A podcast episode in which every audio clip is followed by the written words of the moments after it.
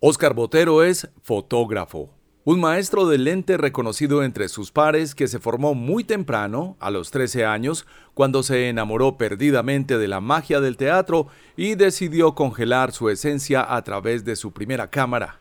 De esta forma, el arte de la fotografía había sido testigo silencioso de incontables historias y en su caso se convierte en un valioso aporte al legado teatral de Medellín, del que ha compilado más de 3.000 fotos que abarcan casi un centenar de obras teatrales realizadas en la ciudad desde 1971 hasta el año 2000.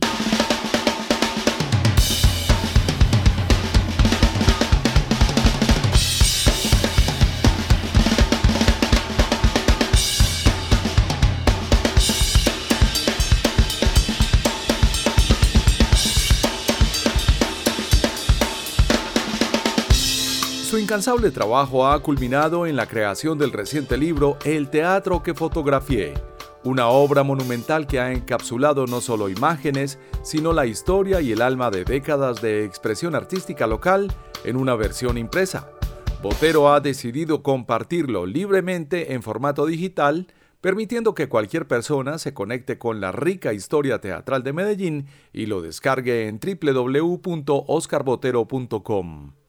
El teatro que fotografié no solo es un compendio visual de obras teatrales, es un portal haciendo pasado. Una ventana abierta para aquellos que deseen sumergirse en la historia, la emoción y el arte que ha definido esta vibrante ciudad. La accesibilidad digital garantiza que esta obra no sea exclusiva para algunos privilegiados que puedan ojearlo, sino un regalo para todos aquellos que deseen explorar y entender la evolución del teatro en Medellín. Ah, y no olvidemos la exposición de vistas en el cuarto piso del edificio con fama San Ignacio. Todos sus instrumentos y los de sus amigos se encuentran allí. El legado del fotógrafo Oscar Botero trasciende más allá del acto de capturar imágenes, y esta conversación es una celebración de la pasión, la memoria y el compromiso con el arte escénico, una trayectoria que invita a seguir retratando la ciudad. Una presentación de God Save the Queen, el tributo, este 16 de marzo en el City Hall El Rodeo de Medellín, a bordo de la primera fiesta retro del año, la fiesta Full 80s, Entrada en mitaquilla.com.co. City Hall El Rodeo trae a Medellín la primera fiesta retro del 2024. La fiesta Full 80. Sábado 16 de marzo. En concierto. God Save the Queen. Dios salve a la reina. El mejor Queen desde Queen. Entradas mitaquilla.com.co. Más lector es tu nuevo mundo de conexión con los libros y su lectura, experiencias y hábitos leer, aprender y emprender. Una librería para todos los lectores y no lectores que quieran recrear y construir nuevas historias con criterio. Ven y encuentra el libro que puede cambiar y dar vida a tus sueños en Parque Comercial Florida. Y recuerda, lee un libro siempre. Y ahora un par de recomendaciones. Para una mejor experiencia sonora en este podcast, me gustaría que comenzaras a seguirme suscribiéndote al programa en tu plataforma favorita. Si es Spotify, asegúrate también de calificarlo y activar la campanita. Así te llegarán las notificaciones cada vez que haya un episodio nuevo. Para escuchar sin conexión puedes sintonizarme incluso si no tienes datos o Wi-Fi, como cuando estás en un avión. Activarlo es fácil. Simplemente toca el icono de ajustes y habilita la configuración de descarga automática los programas descargados aparecerán en tus episodios. Luego puedes dar clic en el signo más en cualquier episodio para que puedas marcarlo y escucharlo en el futuro. Después de marcarlo, verás una lista de reproducción que hace posible que pruebes nuevos episodios y explores más. La próxima vez que haya un nuevo episodio podrás escucharlo de inmediato o guardarlo. Asegúrate de usar audífonos o de escuchar en un buen sonido usted se encuentra en la casa. Oscar Botero comenzó a hacer fotografía desde los 12 años de la mano de su hermana. Desde 1971 ha recopilado las fotografías que tomó en al menos 100 obras de teatro de la ciudad y las consignó en un libro que muestra la historia y la consolidación del teatro en Medellín. 100 fotografiar 100 obras de teatro y tengo unas 3.500 fotos.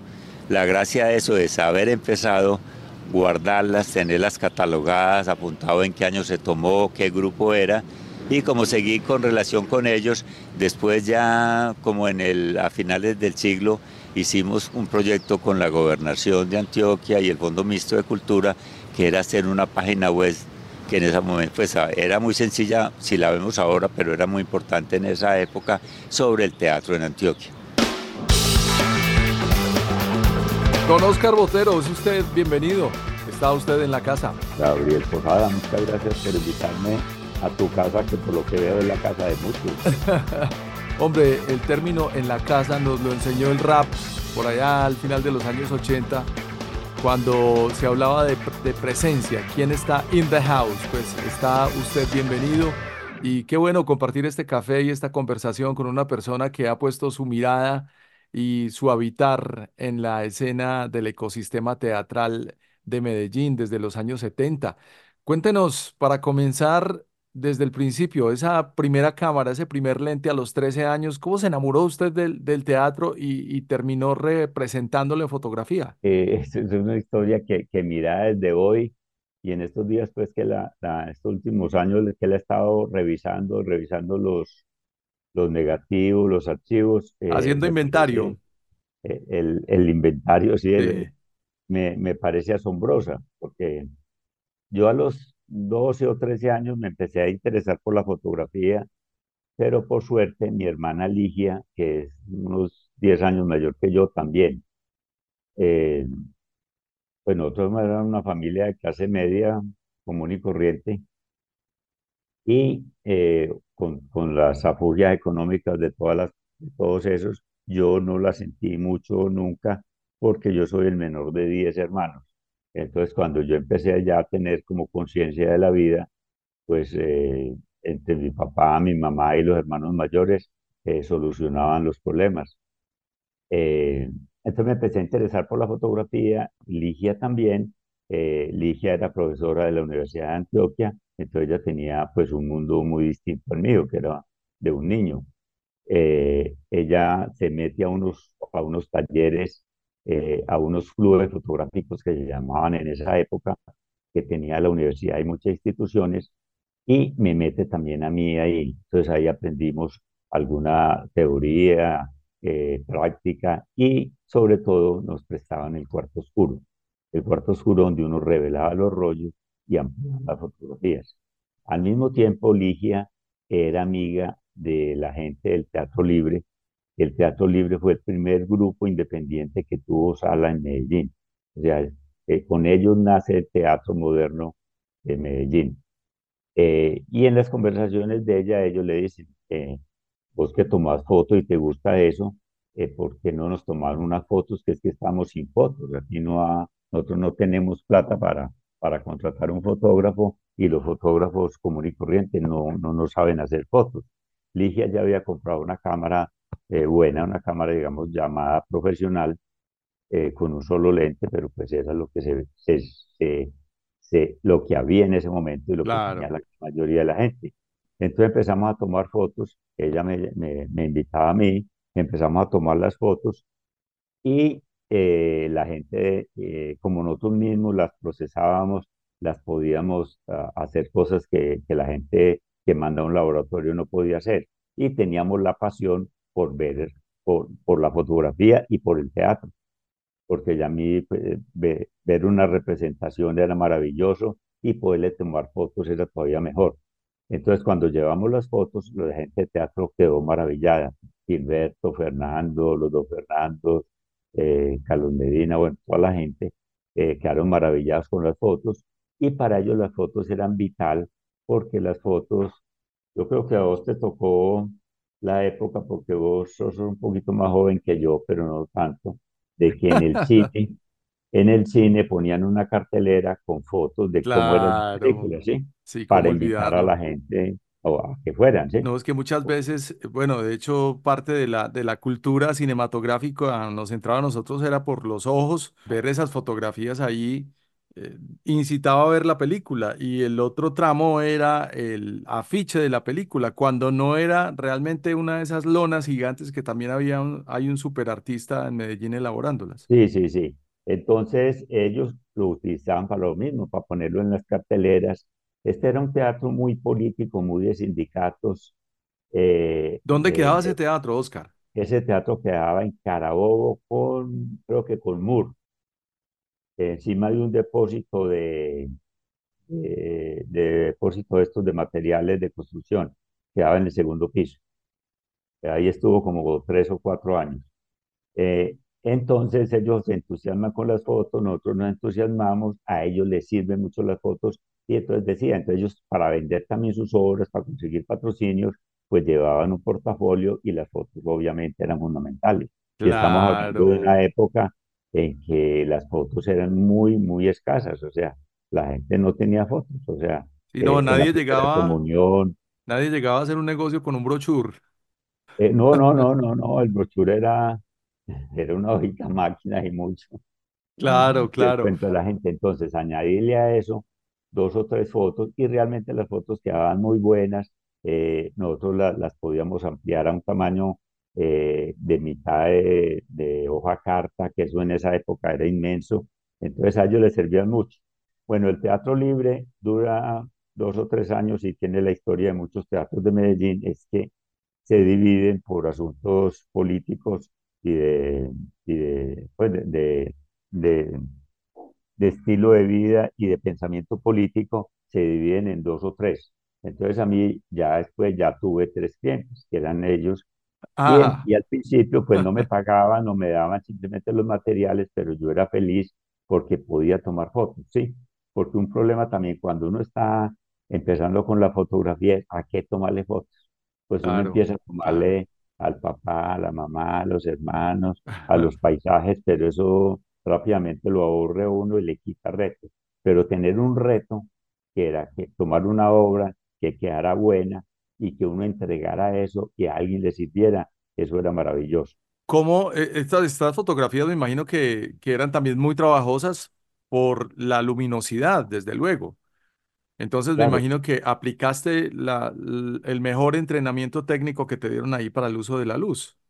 Sí, claro, no, no, o sea, lo que nos dieron en la universidad era, pues como una entrada a la fotografía, pero le da unos elementos para poder eh, eh, experimentar y como había confianza, uno sabía, voy, voy las tomo, pues si no quedan bien, vuelvo y las tomo, ¿sí?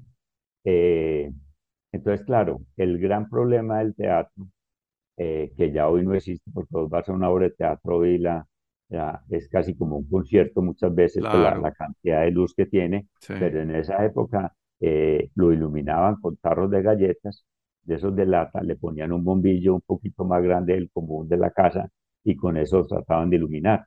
Y para ver el teatro, pues eso era lo que había y nadie se quejaba eh, pero para la fotografía era dolorosísimo. Entonces nosotros al principio eh, empezamos a tomar con flash en la zapata de la cámara, que da una luz que no es buena porque es muy de frente, bueno, tiene un poco de, de- de condiciones que no es buena, pero, pero logramos hacer algunas fotos y quedaron buenas. Y después hay unas técnicas de, las películas eran de muy poca sensibilidad, los lentes no tenían mucha apertura, eh, entonces no les entraba mucha luz, pero uno puede forzar, una cosa que llama forzar la película, Claro. si una película de ISO 400, uno la puede forzar a 800 o 1600 y con un revelado especial que uno le podía hacer. Y esto era únicamente blanco y negro, en color ni soñar. De hecho, el color apenas estaba volviéndose popular. Ya el, popul- el color había llegado, pero en los años 70 el color no era muy, no era lo común. Eh, entonces, con esas fotos, eh, eh, y también empiezan a aparecer más grupos de teatro en Medellín, y se va regando la voz de que yo hago fotografías de teatro. Entonces, a mí me llaman y, y yo feliz, y ya empecé a cobrarles un poquito. Los, la gente de teatro nunca ha tenido plata Claro. pero yo cobraba un poquito para subsanar eh, pues los materiales, o sea, porque los primeros los, los, los subsidió Ligia, pero Ligia no estaba, Ligia se había ido a estudiar a Venezuela y ella pues andaba allá en su, en su, en su, En su en sus onda. de, de, de posgrado y de todo. Claro. Eh, Pero entonces eh, empiezan a aparecer más grupos, más grupos, y yo empecé a hacer, lo particular de, esa, de una cosa de eso es que yo a los 13 años fui juicioso, guardé los negativos bien guardados, apuntaba a quién le había tomado eh, esas fotos, cómo se llamaba la obra, cuál era el grupo, qué día lo había tomado, y eso permitió que, digamos, finalizando el siglo, empezara yo a mirar y dije, mi madre, tengo prácticamente 100 obras de teatro fotografiadas. ¡Wow! Un archivo. Un, un, archivo, además muy valioso. Y que se, volvió a, se vuelve más valioso por una cosa que es triste, que hay muy pocos fotografías de esa época, por lo que tú dices, o sea, eh, después ya aparecen más fotógrafos, pero un fotógrafo común y corriente, pues no se va a ir a tomarle foto a un grupo de teatro que no le va a pagar o que le va a pagar muy poquito. Entonces eran muy poquitos los gomosos que tenían buenas cámaras de buenos equipos y los profesionales no iban a tomar esa foto. Entonces no había, no había. Y lo otro es que por alguna razón que no, pues que yo no sé, eh, yo le tomaba las fotos a toda la obra, ¿sí?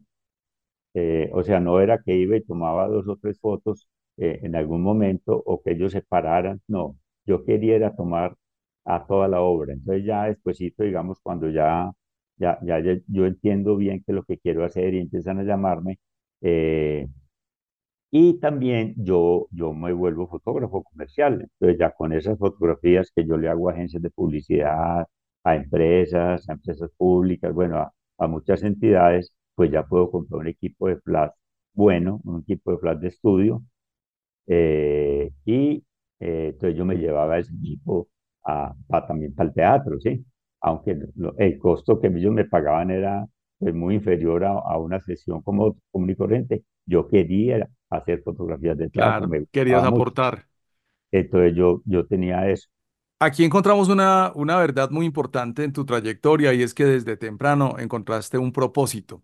Hoy en día a un muchachito le entregan un teléfono con cámara, que por lo general son más cámara que teléfono, pero no hay un propósito. Es decir, hoy en día una cámara y todo ese integrado que trae un celular, por ejemplo, que cada vez son más escasas las cámaras, hay, un, hay, un, hay una gran brecha entre lo digital y lo eh, analógico. Mm, no hay un propósito, pero vos sí lo tuviste desde muy temprano. ¿Qué, ¿Cómo puedes comparar esa, esa perspectiva para estos tiempos? No, pues digamos, para bien o para mal, y yo creo que para bien eh, la fotografía se popularizó, ¿sí? Mucha gente dice, sí, pero hay mucha basura, y sí, pero hay mucha foto, pues eh, hay mucho para escoger, o sea, es asombroso, o sea, uno mira, eh, es que no, uno, ni yo mismo me alcanzo a acordar o, o, a situarme cómo era una foto en los 70 o en los 75, o sea, uno le tomaba una foto a un amigo o a una compañera en la universidad y uno llevaba esa foto y esa foto se, rotaba por todos lados, ¿sí? por la calidad, por, por, porque era una foto, porque era un poquito más grande de lo común y corriente. Una foto era una cosa extrañísima, ¿sí? por costosa, por difícil. Eh, ahora todo el mundo toma fotos, eh, el nivel de, de digamos, visual de, de, la gente ha subido mucho. Por, yo creo que mucho por los videos de, de música que nos enseñaron eh, la, eh, pues, a componer, a ver, ¿sí? Sí, un nuevo lenguaje. Un nuevo lenguaje. La, la, las revistas, en esa época las, había una o dos revistas de, de fotografía y nos llegaban acá, pues, de como Live o, o esas que tenían una, una, unas fotografías excelentes. Las otras eran foticos y más o menos, o sea, si usted coge el periódico de acá, el colombiano, el correo del mundo, de esa época eh, hay páginas enteras sin una foto, lo que no sucede ahora. Entonces ahora la gente pone una cámara y como es tan bueno, tan fácil y, y es más fácil, pues es que yo mismo lo hago, pues si todo el mundo lo hace, uno sale a comprar algo y, o, o está por ahí loleando y ve una cosa y en vez de apuntar dónde la venden, uno le toma la foto al, sitio, ¿sí? Para acordarse de eso. Pero ¿qué pasa? Pasa lo mismo que con las fotos, los vas o cualquiera va a una reunión toma 60, 80 fotos, manda tres o cuatro y las otras las deja ahí en el celular y, y, ahí se mueren, pues, y ahí se van a morir y, y, no sé si dentro de 20 o 30 años eh, va a haber un hueco de, de, de, archivos, digamos ahora, de los años 60, 70, 80, 90, no se consiguen muchas fotografías, pero las que están, están bien guardadas porque la gente las quiere, ¿sí? Y las aprecia. Tienen, ahora tienen un valor. sí. Que es menos, entonces, pero el tiempo lo dirá. Lo bueno es que ahora hacer una foto es muy sencillo. Sí, pero aún, aún eh, suma quién hace la foto. Totalmente. ¿Quién, la está tomando, no? Es, definitivo, o sea, una cámara es lo mismo que eh, un buen equipo necesita un buen operario, si no, no es nada.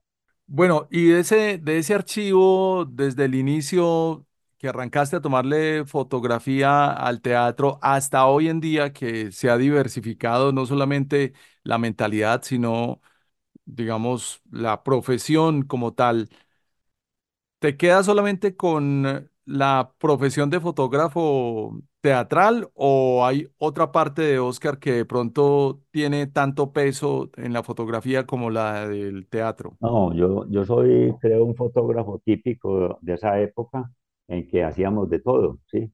O sea, lo teatral es llamativo porque es algo cultural, las fotos son muy hermosas, eh, son patrimonio, digamos, por la misma cosa de que son poco lo que hay y cuenta esa, esa, esa etapa de la cultura y específicamente del teatro de Medellín. Pero no, yo, yo era un fotógrafo de, que le tomaba, digamos, fotografías a la revista de Olaza que publicaban cada mes y a eso lo que había que tomarle era máquinas. Olaza era la que procesaba metales, hojalata. La, la hojalata para todos los enlatados, ¿sí? Entonces había que ir a la planta Apasionante. A tomar el tarrito, el coco, eh, la tapa. Exacto. La, que había unas que se dañaban, entonces, como era una revista técnica, se le tomamos fotos a eso. Bueno, eh, se ilustraba la, la, la, revista con eso. ¿Y eso era eh, fácil o era difícil? ¿Qué tal tomar una foto de esas? Todo, todo encargo, digamos, fotográfico tiene su, su problema, ¿sí? Eh, pero era una cosa pues, que uno podía dominar con, con, lo, con, los conocimientos que tenía y el equipo. Y yo para esa época ya tenía un equipo, digamos, de primer nivel y, y aunque yo era empírico, pues ya había tomado muchas fotos ya había leído algo, entonces eh, no, no era algo muy, muy complicado. Eh, pues era lo complicado que era, pero nada, nada pues como asombroso. Claro, pero se eh, puede volver también monótono dentro del ejercicio. Sí, pero como no era lo único que yo hacía, digamos, eso era, dedicaba esos tres o cuatro días al mes, digamos, a esa. Eh, entonces a uno lo llamaban, entonces también le tomé muchos años fotografías a empresas públicas de Medellín, entonces había que ir a las hidroeléctricas, yo tengo de la construcción de Río Grande 2, de, de estas de aguas, estas que quedan hacia, después de la de Guacapé hacia abajo, hay una o dos hidroeléctricas de esas eh, para los informes, o sea, uno lo llamaba para cualquier cosa. Eh, había un tipo que hacía eh, chaquetas de cuero y de cuero, entonces que si me tomaba las fotos, pues claro, ese era el oficio de uno, ¿sí? Estás tomando que, que Suramérica iba a sacar un libro eh, un libro, no un disco, entonces alguna vez yo les hice la foto para la portada, que, bueno, eh, eh, era tan variado como, como lo que hay. La diferencia ahora es que la gente se especializa, ¿sí? Porque también todo se ha especializado. Pero en esa época hacíamos fotografía de todo. Pero también tengo uno, otros proyectos, digamos, semejantes a los del teatro. Uno de ellos es sobre la losa en el Carmen de Iboral. Sí, y a propósito, acaban de confirmar que sí es patrimonio. Patrimonio de la humanidad, sí, maravilloso. No sé si de la humanidad, bueno, es, le dan pues un... patrimonio del universo. Eh, bueno, ayer oí la noticia que lo habían. No, buenísimo, maravilloso. Y sobre todo tener un registro de eso cuando, cuando realmente no tiene ese, ese impacto tan global. Entonces, en esa época pasaba algo similar, o sea, en esa época, eh, estoy hablando del 79 y el 80, las fábricas de losa del Carmen ya estaban en decadencia, porque ellas florecieron unos, unas décadas atrás, pero ya para esa época había llegado mucho el plástico, entonces ya habían bajado mucho la producción, estaban en decadencia y eh, en la Universidad Nacional hicieron un, un, estudio sobre eso y mi hermano Germán, que es arquitecto y era profesor, estaba haciendo, hacía parte de, era el, director de esa investigación y me dijo, ¿por qué no me acompañas y hacer fotografías para eso? Que de pronto hacemos después de una exposición. Entonces yo me fui como una condición semejante a la, a la del teatro. Eh, a mí siempre me han gustado también los procesos, o sea, cómo se hacen las cosas. Me maravilla, ¿sí? Y entonces poder, y la fotografía me ha permitido entrar a muchos sitios a ver eso, porque la gente necesita fotos, entonces le dejan entrar a uno hasta la cocina, hasta el taller, porque ellos necesitan esas fotos. Entonces estuvimos yendo durante tres o cuatro meses o un poco más, varias veces al Carmen, y eh, Germán pues consiguió los permisos, entrábamos a las fábricas, igual pasa lo mismo, esas fábricas que son unos galpones, eran unos galpones inmensos, eh, muy bajitos, muy oscuros, y donde se trabajaba el barro, desde que llegaba la piedra y la tierra, hasta que lo, eso lo muelen, lo pasan, lo procesan, hasta que empiezan a hacer eh, las tazas, los platos, después los meten al horno, después los sacan, los dejan secar, los pintan, bueno, todo el proceso. Y queremos tener un registro de cómo se ve el proceso de la cerámica. Entonces trata de tomarle fotos a cada puesto de trabajo, a cada actividad que hacen. Y, en eso nos metimos eh, dos o tres meses o cuatro y eh, yo tengo unos 3.000 negativos de eso. Eh, con eso, con eso, pues con la investigación de Germán y fotografías, algunas que hizo él y otras, y las mías, se hizo una exposición en la Universidad Nacional, en la Cámara de Comercio, sobre cómo era el proceso de la losa. Eso pues yo lo guardé ahí como, como, como he guardado pues todos los negativos que he tomado. Pero hace unos 10 o 15 años eh, empecé a tener otra vez contacto con, la, con algunos amigos del Carmen y volví a pensar en ese archivo. Y les pregunté a ellos que si, que si había mucho material o que, que tenían y quería volver a ver una fábrica y fui a ver una fábrica, pues lo, lo, lo que quedan de esas fábricas. Tomé algunas fotos y hablando, hablando, eh, me di cuenta de que también de allá del Carmen prácticamente no hay fotos por la misma circunstancia. O sea, eh, eso no era una noticia. Claro, se dedicaron a trabajar y a hacer lo suyo, pero nunca a documentarlo. Sí, ¿y para qué? Pues nadie le iba a gastar plata a eso. Imagínese. De manera hacer su, su trabajo. Imagínese. Y la prensa, pues si allá no mataban a nadie o no era una noticia la cerámica, pues no, no iban a mandar un fotógrafo. No, había, no había noticia, pero la noticia si es el mismo lugar. y si un fotógrafo iba, por alguna circunstancia, tomaba dos o tres fotos, ¿sí? Pero no recogía el... Entonces me di cuenta también de que ese era un archivo interesante. Y valiosísimo. O- ¿e- ¿En qué, en qué escribís? ¿Cómo, cómo archivás ese?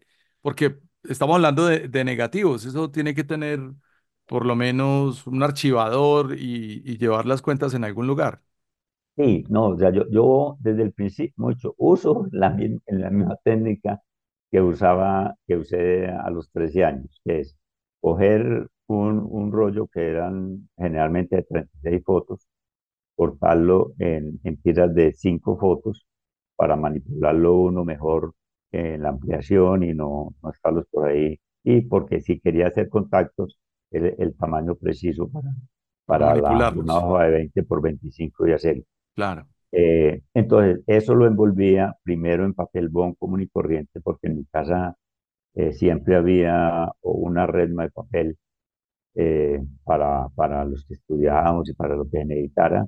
Entonces lo empecé a usar ahí y después que me di cuenta de que eso no era tan bueno, empecé a leer algo y conseguí papel glacín, que era, que se supone que es mejor. Todo lo que, en todo lo que uno guarde un negativo es peligroso guardarlo. Claro. E- Entonces lo empecé a guardar ahí y después ya con unos, con unos plásticos de estos modernos que dicen que son mejores eh, para eso. Pero eso siempre, lo, lo, mejor es mejor un tiempo y después te sacan problemas. Pero bueno, ahí se han mantenido 50 años y se mantiene en muy buenas condiciones porque lo importa. Ah, bueno, y mandé a hacer un archivador que debe ser metálico, pintado al horno, y ahí tengo, ahí he tenido mis negativos sin mucha, sin un excesivo cuidado, pero con, con, con respeto, teniéndolo en un sitio seco, que no les entre luz, que no les dé calor excesivo ni frío excesivo. Entonces ahí han estado. Entonces viendo eso, en ese momento pues yo, yo dirijo el Museo Vistas, eh, que siempre hemos estado dedicados a la fotografía, y eh, durante la pandemia el, el, Ministerio de Cultura sacó unos, unos apoyos a, para los museos. La convocatoria, claro. Una convocatoria. Entonces pasamos un proyecto que era ese, digitalizar el archivo que yo tengo del Carmen y ponerlo en, en una página web. Y le metimos un ingrediente adicional y es que una de las particularidades o cosas que me asombró a mí después ya, ya de viejo, viendo esos, esas fotos, es que la gente que trabajaba, pues había mucho señor, pero había mucho niño, o sea, gente que uno decía, esto no tiene más de 12 años. Claro, ¿no eras consciente en ese momento de la explotación infantil? No, no, no, no lo vi, pero seguro que lo veía uno como una cosa normal, sí. Eh, sí, pero no, no, lo, no lo sentí, pues yo a mis, a mis 20 años, en los, en los 80, no, no, mis veintipico años en los 80 no sentí como una rareza, pero al volverlos a ver sí me impactó. Lo mismo que cuando, cuando uno veía, cuando en los 70, 80 uno veía una película y todo el mundo fumaba. Eso era normal, nadie. Pero ahora en una película, cuando la gente fuma, uno dice, me puta. No, no, no hay derecho. claro, claro. No hay derecho. Ah, tiene que prenderse alguna alarma. Oscar, hablemos un poco de Vistas, ya que llegamos a, en la conversación a este punto. Vistas es un, es un museo, también eh, viene a ser una empresa. Yo vi la bella exposición que tienen en este momento en Confama San Ignacio, no una ni dos, sino varias veces. Cada vez que paso me pongo a detallar los elementos fotográficos que hay exhibidos. A quien nos esté escuchando queda cordialmente invitado a pasarse por Confama San Ignacio en el, en el edificio cultural, en el último piso, está expuesta esta bella exposición. Y siempre me hago la misma pregunta, ¿estos elementos serán de Oscar solo o, o de varios fotógrafos? No, no, no, eso ha sido una recopilación. O sea, la, la fotografía, o sea, yo empecé a hacer fotografía en el 92 o 93, me metí con la fotografía digital, ¿sí? Estaba empezando la fotografía digital, yo era curioso y empecé a hacer fotografía digital y abandoné el analógico por ahí en el 90, hice fotografía analógica hasta el 98, 99. Ah, y me faltó, me faltó preguntarte algo importante, perdón, antes de que continúes, ¿dónde revelabas? Porque eso es una de las, de las tragedias del proceso de la fotografía. Los sitios de revelado se acabaron en Medellín. ¿Dónde revelabas vos? No, pues en esa época no era un problema, se revelaba en muchas partes. Todo lo de blanco y negro lo revelaba yo. Claro, en ese tiempo había abundancia, pero ¿lo hacías en la casa o tenías un laboratorio en el centro? No, no, tenía un, yo tenía en, mi casa, tenía, pues primero cuando estaba en la casa familiar, me, me, me tomé, digamos, un baño que había, que no se usaba mucho, y, y ahí trabajaba la... el Cuarto oscuro. Ya después, ya después, ya, ya, ya que me, que, que tenía casa propia, pues tenía un cuarto dedicado al, al cuarto oscuro y tenía un pequeño estudio ahí y ahí trabajaba también. Y entonces te pasaste a la fotografía digital ya definitivamente en, en los 90. ¿Cuál es la, la, diferencia para ese entonces, que era apenas el nacimiento del formato, eh, frente a lo que venías haciendo? Pues realmente yo me pasé, pero me pasé ya con, con, ya no pensando en trabajar en ella, sino como en mostrarla. O sea, yo estuve en Estados Unidos por, por casualidad, me fui un año, eh, entre el 93 y 94 estuve un año y me fui, digamos, con una beca familiar. ¿sí? Me dijeron, si quiere, vaya para Estados Unidos un año quédese por allá que lo, lo sostenemos. Eh, pues yo ya era viejo, pero mis hermanos son más viejos. Y no, pero es que uno con 10 hermanos y todos juiciosos, esa es una gran beca. Esa es una gran beca. Entonces me fui y, y, yo iba, o sea, no tenía ningún, ninguna responsabilidad de, de trabajar ni nada, entonces yo iba a ir a estudiar. Entonces traté de aprender inglés, pero ya a esa edad no es mucho lo que se aprende. Pero sí hice cursos de fotografía en Boston, que viví seis meses, y en Manhattan, que viví otros seis meses. Eh, y en ese momento estaban entrando los computadores personales, los, los PC, empezaron a poder procesar la imagen digital. Entonces yo me metí en un curso de esos, eh, aprendí pues digamos lo que se sabía en ese momento, conseguí libros y cuando regresé acá eh, empecé a, a trabajarla, pero en ese momento todavía no se podía hacer digamos fotografía digital eh, reemplazando la analógica porque todavía no tenía la calidad suficiente. Pero eh, yo ah, también había sido fotógrafo para la Cámara de Comercio muchos años en la parte cultural y con Margarita Muñoz, que la dirigía, eh, le propuse y montamos una exposición que se llamaba Realidad y Fantasía, que era una introducción a cuál era la fotografía digital. Para, para, digamos, la gente en Medellín sabía que venía, pero no la había visto funcionando. Entonces dijimos, montémosla para que la gente vea qué se va a hacer y que ya se puede hacer acá. Entonces eso fue un éxito porque todos los fotógrafos que querían saber, claro. de arte, de diseño, entonces fue, y hubo eh, conferencia, fue una cosa muy bien montada, entre, tenía una exposición didáctica, tuvo un concurso, porque escribimos a nivel nacional que, que tuviera imágenes, las mandara, bueno, eh, entonces, eh, eh, en esos años yo ya empiezo con el Museo Vistas o con Vistas, inicialmente no era museo, y entonces yo no estaba más en hacer proyectos de multimedia y eso, entonces la fotografía digital me servía de apoyo, pero no comercialmente, yo no hacía fotografía de eso. Ya en el 2002 ya, ya compramos unas cámaras que ya eran más o menos buenas y ya empezamos a hacer fotografía digital.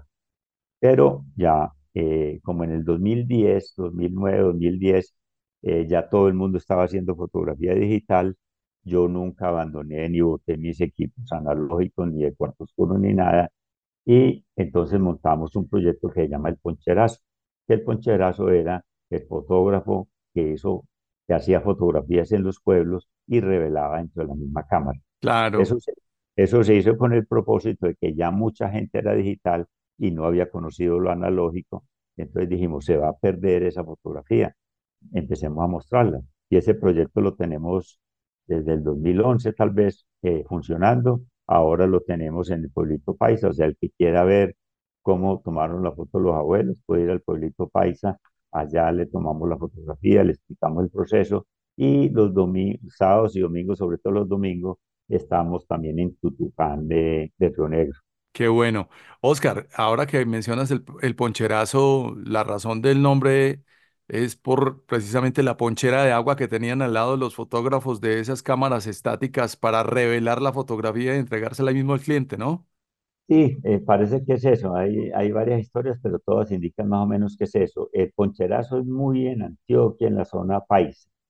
Eh, en Bogotá y en otras regiones del país lo llaman fotoagüita, que también es un nombre muy Claro, el principio del principio básico es el agua, en que la, en que la cargaban. No, y la gente cree que la foto se revela en el agua. Yo he- a mí me han, me me han discutido gente pues de la edad mía, pues ancianitos, que ellos veían y que la foto se revelaba ahí. Eso es mentira, pero bueno, pues porque es imposible. La, cuando ya uno tira la foto en la ponchera, ya es para jugarla, ya salió revelada. Pero, y en el sur del, Ya en el está en el papel. Lo que hace el agua es remover el químico. eh, sí, o medio, digamos, una fotografía debe lavarse siquiera 20 minutos y uno la juega ahí en agua sucia, eh, uno o dos minutos. Pero, pero eso es lo que ellos tenían y, y era la forma. Oscar, en el, en el tiempo de, del poncherazo de vistas, hace ya más o menos unos 12 años, también ustedes arrancaron con un proyecto muy bonito que fue un álbum sobre Antioquia, que de hecho creo que persistió en el tiempo, un, un álbum fotográfico con eh, las laminitas o los caramelos por ahí eh, rodando. ¿Qué tanta acogida tuvo ese proyecto? Bueno, en mi casa hay uno y aquí tengo las figuritas todavía. ¿Cómo le fue al resto de Antioquia? No, no, ese álbum fue, un éxito. Eh, o sea, el propósito del Museo Vistas es recuperar, conservar y divulgar material visual, patrimonio audiovisual, sí. Entonces, eh, empezamos en el 95-96 con un proyecto que llamó Un siglo de vida en Medellín, donde invitamos a la gente a que nos prestara fotografías para escanearlas, fotografías antiguas. Y con eso hicimos un multimedia, una página web y eso. Entonces, eh, en la época que tú dices, creo que fue como en el 12 o en el 13, se nos ocurrió eh, en, esa en esa cosa de volver a, a, a, cosas pasadas, dijimos que un álbum funcionaría. Entonces estuvimos discutiendo, unos decían que sí, otros que no. Bueno, entonces lo, dijimos, no, no, hagámosle. Y conseguimos unos patrocinadores. Eh, primero hicimos el de Medellín, hicimos con la Secretaría de Cultura. Esa época no me acuerdo quién era el... ah, entonces fue en el tiempo de Alonso Salazar. Es posible, sí, sí. Bueno, uno de ellos eh, lo apoyó el secretario de Cultura, hicimos el álbum y eso fue, fue una cosa asombrosa ver la gente porque eh, nos decían, la gente ahora es digital, nadie quiere ver nada en papel. Y no, aparte de los argumentos que nosotros decíamos es, hay mucho muchachos, pues gente de 30, 35 y mayores que están perdiendo los hijos porque están en el computador, los hijos. Si les damos una cosa nueva que atraiga también a los muchachitos, ellos van a querer. Y así fue nosotros hacíamos encuentros en los centros comerciales que se unieron al proyecto y uno veía eh, tres generaciones, o sea, el niño de siete años encarretado pegando la lámina con el papá o con el abuelo, con la tía, y los, y los mayores felices de que los pelados estuvieran eh, eh, haciendo algo físico, ¿sí? Intercambiando caramelitos. Intercambiando caramelos. Es que, es que, es que un álbum tiene una cantidad de, asombrosa de, de, beneficios, llamémoslo. Eh, el niño aprende, el que está aprendiendo a leer, aprende a medio leer, aprende a distinguir los números, porque tiene que pegar un caramelo en el número que es, ¿sí? Tiene que, le da motricidad fina porque lo tiene que pegar, ¿sí? Eh, entonces, una cosa más esa, toda esa actividad eh, social de, de, ver un niño de 5 o 6 años con una, a, una señora de 70 o 75 años que no se conocían, pero se conocen en el intercambio de las laminitas. Claro, claro, además que a todos les, les es pertinente la, lo que están haciendo ahí y, lo que están viendo. Estamos haciendo sobre la región, sobre la ciudad, claro. las fotografías antiguas, lo moderno. Entonces, eso mismo lo aplicamos eh, eh, en varias partes. Aquí en Medellín hicimos como dos o tres versiones. Eh, hicimos el de Antioquia, que fue fabuloso la respuesta de la gente, porque la gente quiere ver los pueblos. De hecho, ese estamos pensando en reeditarlo. Pues en reeditarlo no, en volver a hacer otro proyecto. Sí, es una maravilla. Con el de Antioquia hicimos uno en Norte, bueno, en Norte Santander, eh, estaban haciendo uno y nos llamaron para que lo, lo coordinaran. Los, los, los asesoráramos de cómo se hacía todo eso. Oscar, eso, me pone a pensar mucho en las páginas de Facebook y de Instagram de, de sitios fotográficos y digamos mm, nostálgicos de Antioquia. Eh, uno que se llama Antioquia en fotografías o recorriendo Antioquia. En fin, eso en lo digital, pero como dices, como hay nostalgia, eh, en, en lo físico también podría funcionar. Sí, sí, no, total. Y es un montón, montón de gente ahí metida. Los, los álbumes lo demostraron. Y, y, esos álbumes nosotros lo hicimos como se hacen los álbumes comerciales. Era un álbum pues cultural, pero digamos que el, la gente tenía la posibilidad de ganarse un carro, ¿sí? Los, los que estaban participando, había premios por el primero que los llenara. Eh, no, no, eso era una, eso fue una empresa total. Qué maravilla. Y todo eso desde Vistas. Bueno, ¿y cuál es el próximo proyecto de Vistas? Pues ahora estamos un poco opacados por la, por la pandemia y por toda la situación que hay. Eh, no, el proyecto nuestro ahora es seguir trabajando con eh, que no se pierda los procesos, los procesos eh, del fotógrafo del siglo XX. ¿sí? Claro. tenemos esto del poncherazo, y tenemos que estamos, eh, ya lo hemos hecho varias veces, pero lo estamos habilitando así queda permanente, algo que llamamos la fotografía del siglo XX y es que vamos a tener un sitio, un, un, pequeño estudio para que la gente vaya y se tome la foto con la pareja o con la familia, eh, como lo se hacía en los años 60. O sea, eh, yo tengo aquí una foto familiar donde estamos los 12 integrantes, eso la... Eh, y la gente hacía eso, o sea, reservaba en un espacio donde el fotógrafo iba bien peinadito, con su buena ropa, y se tomaba una foto, que era una foto que se guardaba, ¿sí? Entonces, ahí también con, con, la nostalgia, con esto de que las fotos en el computador pues abruman, hay un grupo de gente, creo yo, y, y lo ha demostrado que los pocos que hemos hecho, de que la gente quiere tener un retrato formal, ¿sí? Qué maravilla. Así como es que tú, en, seguro que en tu casa hay uno de tus abuelitos o de tus padres, una foto que fueron a tomársela a alguna parte. Ese y el Sagrado Corazón de Jesús. Eh, sí, pero yo Sagrado Corazón, Sagrado Corazón de Jesús mejor no nos metamos. Oscar, entendemos que enseguida vas para una, una cita médica. Eh, supimos que estuviste muy delicado. Cuéntanos, antes de que terminemos esta conversación, un poco de ese 10 de noviembre del año 2022 y cómo va tu salud. Sí, no, pues ahora tengo una, una vida prácticamente normal, digamos. Eh, pero empezando la pandemia, me encontraron una leucemia. Y cuando a uno le dicen, tiene leucemia, uno dice, bueno, ya es cómo ir a hacer el diseño de la lápida, ¿no? Claro, eh, claro. es una sentencia. Ah, la, sí, sí, ya, bueno, pues de hecho, y yo he sido consciente de eso toda mi vida, que vinimos fue a morirnos, ¿sí? O sea que no, no, no fue una sorpresa. La sorpresa fue que fuera tan inminente ya la cosa.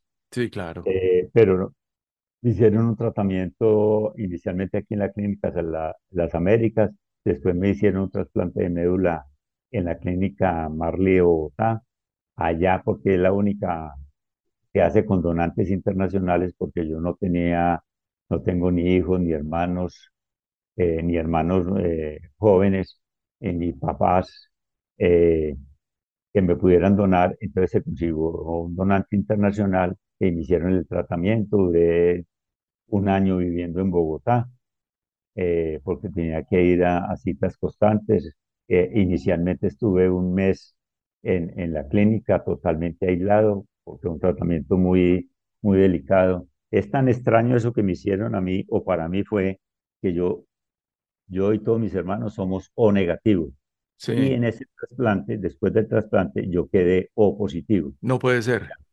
Me, me cambió la sangre, porque el donante era O positivo. Yo ya no tengo mi sangre, sino yo tengo la sangre de ese donante. Es muy curioso. Sí.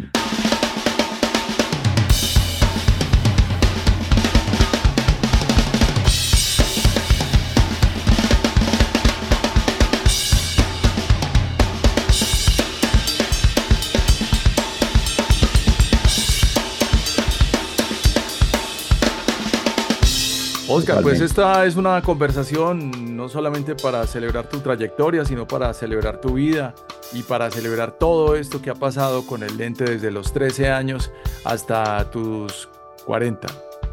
Fotografías que tienen la mística de esas imágenes que son una memoria de un ritual y la mayoría de ellas hechas en funciones exclusivas para el fotógrafo. Imagínese usted, un fotógrafo al que le hacen una función exclusiva en el teatro para que él logre las fotos. Pues sí, Gabriela, así te agradezco mucho estas palabras que dices, la invitación a la casa. Me sentí muy bien. Eh, contigo siempre es una delicia conversar. Y Muchas gracias. Mucho. No, gracias a vos y sobre todo gracias por acumular todo este compilado en un libro. ¿Ya se consigue el libro? Sí, sí, el libro se consigue. Eh, lo consigues en, al pie de la letra, en librerías.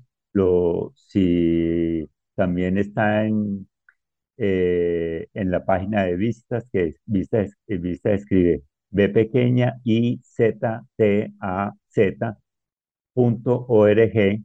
Eh, puedes entrar y ahí lo pueden pedir y pueden descargar también la versión en PDF para se llama, Se llama El Teatro que Fotografié. Pues muchísimas gracias por esta foto y esta conversación, Oscar. Un fuerte abrazo y hasta que nos volvamos a encontrar. Bueno, Gabriel, muchas gracias y a todos los oyentes de este podcast, mucha suerte y gracias por escucharnos.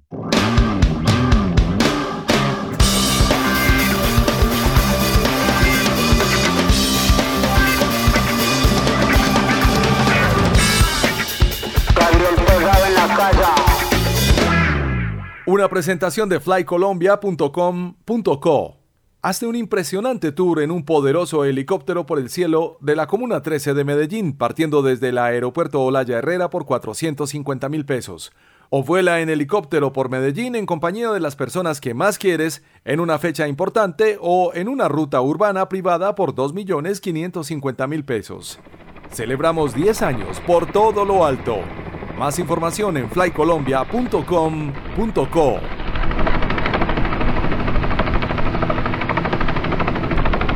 Escucha el programa En la Casa por Mundonet Radio New York. Yo considero que la presencia de Casablanca y la manera como Débora se refugia. ¿Sabe esta mujer con la cabeza rapada, con botas ah. con unos pluchines rotos? Además se veía menudita y frágil, pero con una fuerza. Fue principalmente darle un refuerzo a la letra, utilizando varias capas de voz y mi voz también en ella. Gabriel Posada en la casa. Soy Gabriel Posada si buscas conversaciones fascinantes, historias cautivadoras y reflexiones inspiradoras, conéctate cada viernes a las 7 de la noche y los sábados a las 9 de la mañana por mundonetradio.com. Un podcast con experiencia radial. Sintoniza y descubre un mundo de contenido fascinante desde este podcast. Otra forma de decir presente. En Mundonet Radio New York.